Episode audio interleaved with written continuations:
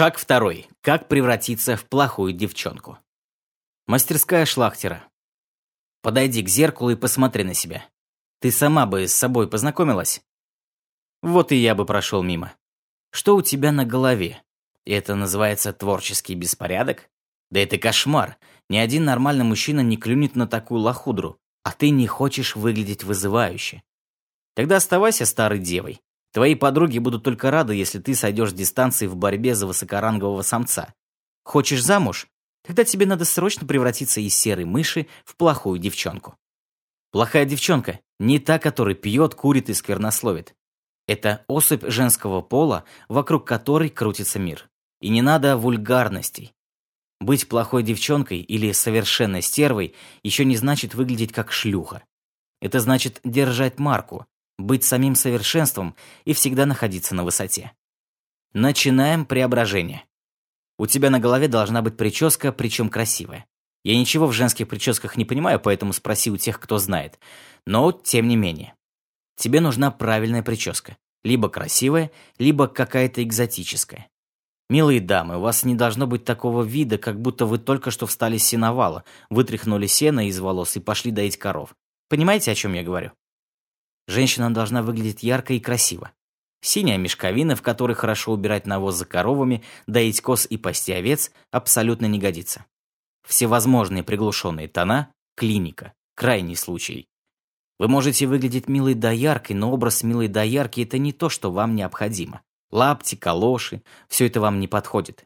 Милые дамы, извольте носить обувь на каблуках, даже если вы на них, как всадник на корове седлом. Учитесь, потому что естественный отбор никто не отменял.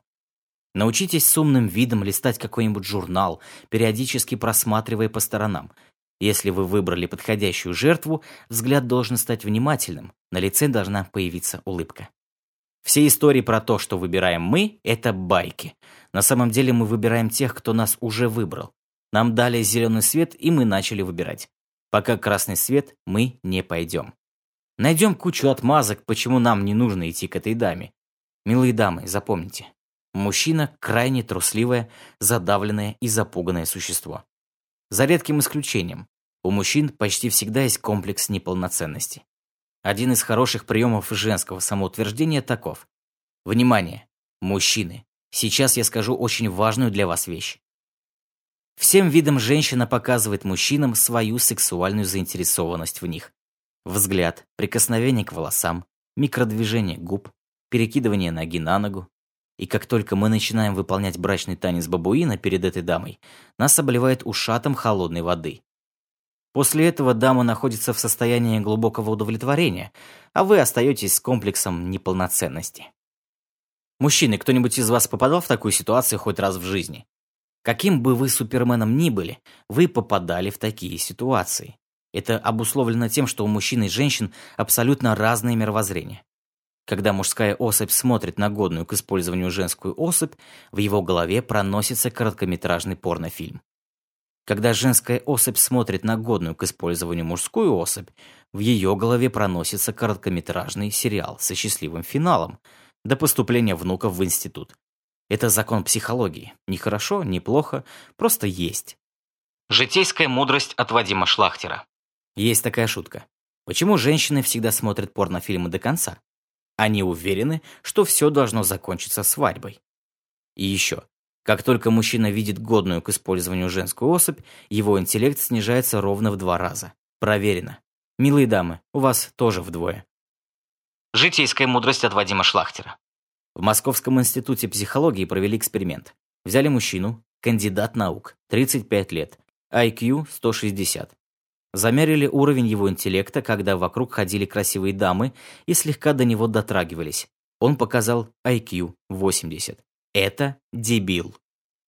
Потом в эксперименте приняла участие дама 30 лет с IQ равным 155. Вокруг нее ходили мужчины из бодибилдинг-клуба и танцевали стриптиз-шоу. IQ 75. Она еще дебильнее, чем он. Если вам кажется, что мужчина жутко умный, он умный до тех пор, пока думает головой. Переключение происходит довольно быстро, а значит, интеллект снизился вдвое. Очень мало мужчин на свете, которые этот процесс контролируют. Они теряют в интеллекте процентов на 20. Это самая трудноуправляемая категория, можно сказать, вообще неуправляемая. Вы-то, милые дамы, привыкли катиться по рельсам и тупить. Это не говорит о том, что вы не обладаете умом. Вы им обладаете, но при этом тупить все равно не перестаете. Женское мышление – это интеллект плюс интуиция. Мужское мышление – интеллект плюс логика. Я знаю большое количество женщин, которые шикарно водят машину, вопреки житейским разговорам. Лучше многих мужчин, быстро, легко и безопасно, но я не знаю ни одной женщины, которая хорошо паркуется. Потому что вести машину – это интуиция, чутье. Парковаться – начертательная геометрия. Я не знаю ни одной дамы, которая самостоятельно сдавала бы геометрию. Ваша интуиция в данном случае бессильна. Здесь логика. Коллеги, у меня нет ни мужского шовинизма, ни гендерной дискриминации. Просто есть сильные стороны, а есть слабые стороны мышления. Это нужно четко понимать, чтобы эффективно их использовать. Житейская мудрость от Вадима Шлахтера.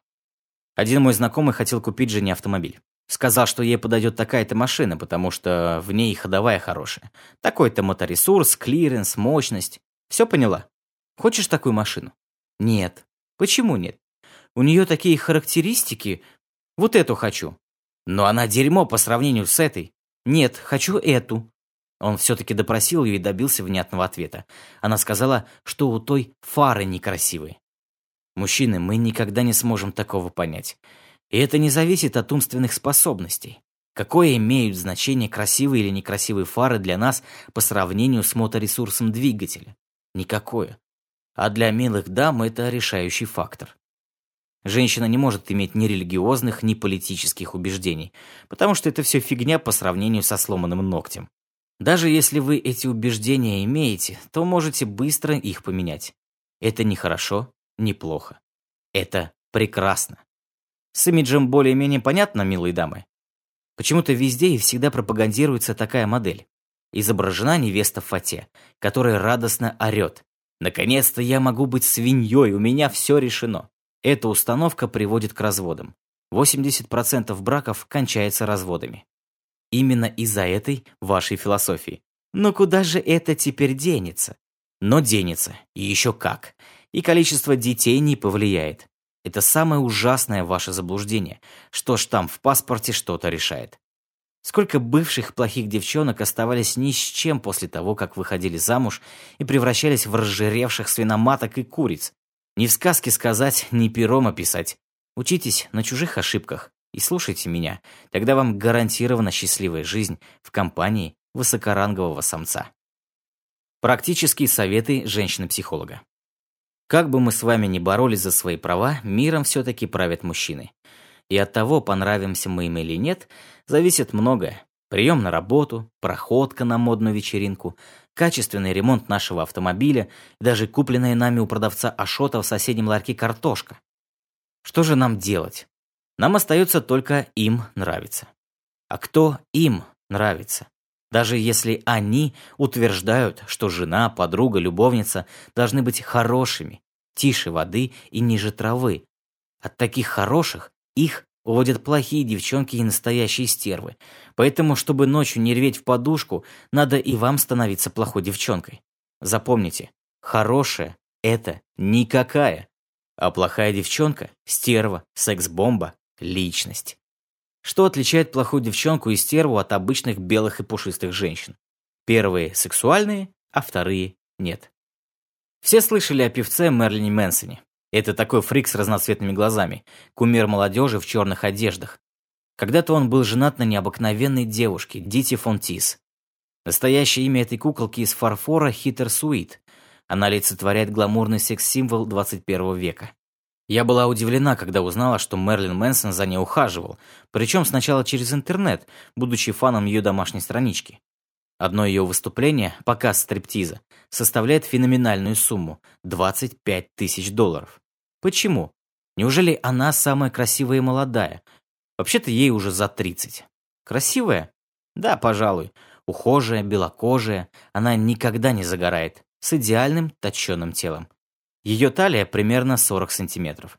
Не знаю, что будет с ее лицом, если смыть всю косметику и яркую красную помаду. Но, начиная с детских лет, она создавала свой бренд. Имя заимствовало у актрисы 20-х годов прошлого века Диты Парло. Фамилия Тис. Фамилия Тис от слова «тизер» – «дразнить». Фон придает имени налет немецкого аристократизма. С детства девочка, как она сама выражается, фанатела от старых американских фильмов, а также от Марлен Дитрих. Она не носила джинсы, в отличие от сверстниц, и мечтала скорее вырасти, чтобы выбирать красивые, настоящие наряды. Все, что она затем сделала, просто не изменила себе. Сейчас Дита выступает в стиле бурлеск, шоу с раздеванием. Сама она при этом уверяет, что ее нагота не для демонстрации, это и есть ее одежда. Или спецодежды. Так вот, она, Дита, настолько цельный бренд, что мне лично не удается отколупнуть ни миллиметра ее пространства, чтобы найти изъяны в образе. Шелковые наряды и шпилька, коллекция из более 40 корсетов, которые она шнурует исключительно сама, декольте, волнистые волосы в стиле сороковых, Натуральная блондинка, которая красится в брюнетку, объясняет это тем, что черный цвет волос – нечто драматическое. Однажды Дите захотелось одеться во все из сороковых, и она скупила все наряды, что нашла в винтажных магазинах, даже путешествовала в великолепном авто тех же годов. Вот что она говорит о соблазнении. «Я могу соблазнить кого угодно. Для этого не обязательно быть красавицей. Обольщение. В первую очередь игра, при которой женщина спокойно демонстрирует свою ранимость. Важно, что она продолжает оставаться естественной девушкой. Все прочие поступают бестактно и агрессивно. Аксиома. Мужчинам нравится шпилька. Спросите коллег, самых модных, нравятся ли им девушки на шпильках. Нравится. Всем. Шпилька удлиняет и стройнит. Это классика. Она из моды не выходит. И если вопрос стоит ребром, то между мнением модных подруг, у которых, кстати, не факт, что вообще есть хоть один поклонник, и мнением мужчин следует выбрать последнее. Мужчины любят видеть женские округлости в области грудной клетки, также их глаз радуют виды, которые открывает юбка. Как бы ни были в моде джинсы, не следует забывать о юбке. Подсказки плохой девчонки. Многие дамы стесняются ярко краситься. Это очень глупо. Особенно ужасен трупный макияж, мечта некрофила. И вообще тусклые блеклые тона. Сама моль бесцветная, и макияж такой же убогий. Кошмар, краситься надо ярко, особенно губы. Все бредни о естественной красоте – бредни. Естественно красивых – одна на тысячу, и ту ярко накрашенные губы не испортят. Тряпки – это отдельная песня. Кто придумал на короткие лапы короткие сапоги? Кто придумал на короткие толстые лапы клетчатые шорты? Их дизайнером точно была тетка, от которой когда-то увели мужа, и она всем теткам разом решила отомстить. Или ей в детстве ползунков не хватало. А еще есть такой закон. Чем толще жопа, тем белее брюки. Но особый писк – брюки в цвету ёчек или в горошек. Не хватает клетчатой кепки и красного носа, а потом удивляются, откуда столько импотентов. Или маечки, которые раньше носили под одеждой – когда сало складками, как у свинки на пляже в мультике «Ну погоди». Неужели не надеть что-нибудь женственное? Но на тему тряпок я могу рассуждать вечно. А посмотри, сколько теток ходят скосоебившись. Даже в фитнес-клубе сутулые тренерши. У Вадима Шлахтера есть простые классные упражнения на выпрямление. Почему их не делают? Потому и ходят либо в лаптях и онучах, либо, если залезут на каблуки, крадутся на полусогнутых. Спину надо распрямлять и таз расплавлять. Но особый трендец – невыкрашенные корни волос. Это просто чудо. Или засаленные волосы. Но не успела помыть голову, залей лаком и сделай хвост какой-нибудь красивой заколкой. И башку надо держать высоко и гордо, так как будто на ней корона. И плечи отводи назад. Тогда даже самая малотитичная тетка будет сексуально выглядеть. Новые сказки о главном. Сказка о царской дочке и табунщике. В некотором царстве, в некотором государстве жил-был царь. И была у него дочка, красавица из красавиц. Такая красивая, что у мужчины речь пропадала. Язык к гортани прилипал или питали они всякую бессвязную фигню. Решил царь выдать ее замуж. По всему царству и окрестностям разнеслась весть о том, что к царевне прекрасной можно свататься. И потянулись женихи. И из этого царства, и из соседних царств пришел свататься олигарх. «Будь моей женой, царевна. У меня денег мешки. У меня дома и виллы во всех городах. У меня фирм немерено, а на них холопов трудится несметно. И все на меня пашут. Я тебя, царевна, озолочу и папаш твоего казну наполню. Благосклонно слушал его царь. Башкой своей коронованной кивал, э, но рассмеялась принцесса. «Купчин, а что ты без своих денег? Ты говно на лопать. Деньги твои папаши из казны наворовал, а ты воровством и приумножил. А отобрать у тебя твои деньги, дома и связи ты даже на холопа не потянешь. Ты ведь ни на что не годен. Не нужен мне такой муж. Папа, ну-ка, 25 ему с конфискацией. И казна наполнится, и одним уродом на свободе будет меньше. И пусть ему там пайку выдают только в обмен на зарубежные активы. За год обезжирим урода. А там посмотрим. Может, под амнистию попадет. «Стража!» — крикнул царь. «В темницу козла!» И отправили олигарха за решетку. Потом пришел поп. «Будь моей женой, царевна. Самое что ни на есть главный, попадет царство. Я твоего папашу поддерживаю. Народишко помогаю в узде держать. Он мне верит. И папаш твой меня ценит. На храмы мои денег не жалеет. Я опора государства. Я главный поп. Мне все поклоняются. Святому делу будешь служить. Мой священный член ублажать. Честь тебе в том великая. Я самый священный во всем царстве. А помру, к лику святых причислят. И ты в историю войдешь, царевна. А мы тут объединим власть светскую и духовную. И еще лучше будем весь народишко дурить. Соглашайся, царевна. Царь слушает. Он всегда папа рот разинув от дурости слушал. Вот странно, умный вроде царь, а папа слушает. С ума спятил, поп Попович, Скот Скотович. Ты ж пидорас. Все попы в семинариях ваших гнусах через это проходят. Ну и как мне с тобой спать после того, как ты служок сношал? И после того, когда сам семинаристом был, тебя старшие попы сношали. У вас там один скандал за другим. То людей каретами давите, то священной водичкой из канализации травите, то у сиротского приюта землю отбираете, то у старушек богомольных квартиры отжимаете. А потом ты, поп, в зеркало на себя посмотри. Ты же урод. Мы с тобой плохо смотреться будем. Папа, казни его. Он совсем зажрался. И другого папа поставь без таких амбиций. Выгнали папа поганого вон со двора. А не чтут. А тут уже новый жених на подходе. Хлыщ наземный. Я, говорит, тебя к лоску заграничному приучу. К заграницам и жизни тусовочной. Я самый светский тусовщик. Мы с тобой будем тусоваться по заграницам, и будет нам счастье. С твоим приданым тусоваться до старости сможем, а там придумаем что-нибудь. Очленеть, изумилась царевна. Одно говно отвратнее другого. Нет уж, тусовщик, тусуйся без меня. Стража, пинками взад его, до самой границы. Пришел Иванушка-дурачок. Он хоть немножко царевне понравился. Не настолько, конечно, чтобы замуж пойти, но приятный парень. «Нет, Ванятка», — сказала царевна. «Хороший ты парень, но нищий дурак, а я царевна. Не пара мы с тобой, уж не взыщи». «А если я завоюю царство?» — спросил дурак. «Тогда посмотрим». И отправился Иван-дурак завоевывать царство. Да до хрена таких завоевателей, а царств поменьше малость. Сложил дурак свою дурную голову где-то на чужбине. И генерал сватался, да тоже отлуп получил, и музыкант бродячий, народ по кабакам веселящий, и продюсер кино снимающий, и принц иноземный. «Ты чего, доченька, всех женихов-то отсылаешь? Да еще с унижениями», — интересуется царь. «Да химия тела на них не работает, продаваться мне не надо.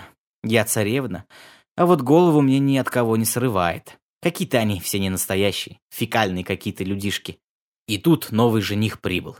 «Кто таков?» – спросил царь. «Говорит табунщик, хозяин степи. Пусть войдет». Вошел табунщик и поняла царевна. «Работает химия тела. Так ей захотелось в объятия табунщика». «Царевна, ты Матурка Зым». Примечание мастера. Матурка Зым – язык степи, красавица. Похитила мое сердце своей красотой. У меня есть только моя степь, мои кони, моя юрта. Менне юрак. Примечание мастера. Минне юрак, язык степи, мое сердце. И все это твое, царевна. Степь — это большое, ровное, как стол, пространство. Оно больше, чем наш замок. Царевна, засмеялся табунщик. Оно больше, чем все ваше царство. А у тебя есть документ, подтверждающий, что степь — это твоя? Поинтересовался царь. Долго смеялся табунщик. Отсмеявшись, сказал. А кому мне его предъявлять? Коням? «Царевна, я принес степную траву емшан». Примечание мастера. Емшан. Язык степи. Полынь. «Вдохни, Матур-Кызым, запах степи великой». Вдохнула царевна запах емшан травы, и снес он ей голову напрочь. И не слушая никого, сошла царевна с трона и подошла к табунщику. «Я ждала тебя всю жизнь». «Я искал тебя, Минсинхей Юротам». Примечание мастера. Минсинхей Юротам. Язык степи. Я тебя люблю. И ушли они в великую степь. Каждые два года навещали они царя, каждые два года приезжали с новым внуком или внучкой и привозили коней.